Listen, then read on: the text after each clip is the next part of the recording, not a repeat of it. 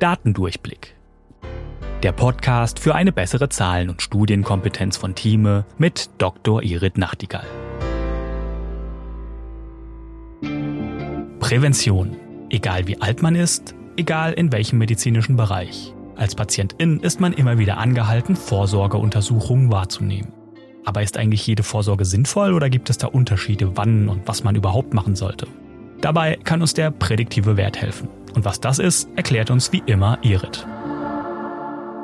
So, heute geht es um etwas, was mir unter den Nägeln brennt, denn es hat eine große Implikation für Dinge, die wir tun und Vorsorge ist in aller Munde. Viele Leute wollen ganz viel Vorsorge machen, Prävention machen, aber man muss das auch ganz gut verstehen, was das für den Einzelnen bedeutet und da kann ich auch ein bisschen aus meinem Leben plaudern, um das besser verständlich zu machen. Denn es wurden gerade heute kam die Pressemitteilung, dass die Krankenkasse jetzt diese nicht invasiven Pränatal Tests übernehmen müssen. Das sind Tests aus dem Blut, anhand derer man ganz gut feststellen kann, ob das Kind bestimmte Vorerkrankungen hat, im namentlich hier Trisomien, also Chromosomenveränderungen. Grundsätzlich klingt das erstmal ganz gut. Die Sensitivität scheint hoch zu sein. Die Spezifität scheint auch hoch zu sein, sehr hoch. Allerdings ist das jetzt nicht das Einzige, was zählt, weil es zählt auch noch der sogenannte positiv prädiktive Wert oder überhaupt der prädiktive Wert, also auch der negative.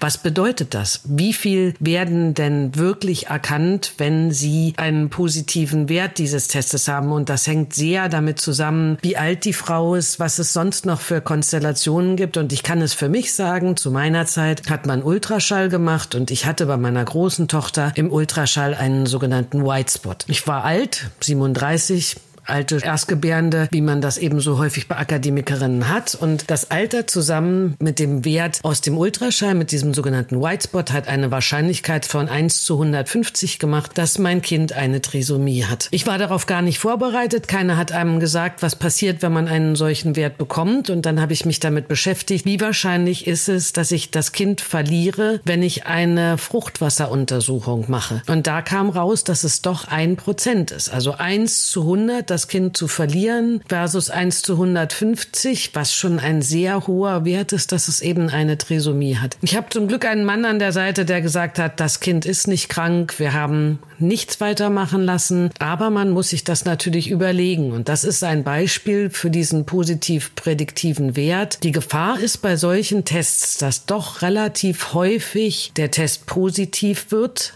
obwohl das Kind keine Auffälligkeiten im Chromosomensatz hat. Und dann folgt eine Fruchtwasseruntersuchung und da stellt sich dann mit hoher Wahrscheinlichkeit, gerade bei jungen Frauen, heraus, dass das Kind doch nicht krank ist. Und dann kann es mit einer nicht zu geringen Wahrscheinlichkeit doch dazu kommen, dass man das Kind verliert. Also solche Dinge muss man sich genau überlegen und deshalb ist es wichtig, auch hier an dieser Stelle Zahlen zu verstehen. Das war Datendurchblick von Thieme mit Dr. Irit Nachtigall. Ihr habt selbst Fragen zu einem der Themen oder ihr wollt verstehen, wie bestimmte Zahlen oder Studien funktionieren? Dann schreibt uns gerne an audio.thieme.de und vielleicht ist eure Frage schon bald Thema in einer der nächsten Folgen. Wenn ihr keine Folge verpassen wollt, abonniert uns auf Spotify, Apple Podcasts oder wo ihr am liebsten eure Podcasts hört. Und wenn euch der Podcast gefällt, freuen wir uns über eine 5-Sterne-Bewertung, denn Zahlen und Statistiken sind auch für uns wichtig. Datendurchblick ist eine Produktion der Georg Thieme Verlag AG. Recherche und Sprecherin für diese Folge ist Dr. Irit Nachtigall. Projektleitung Nadine Spöri, Cover Nina Jenschke und ich bin Daniel Dünchem für Moderation und Produktion. Tschüss und bis bald.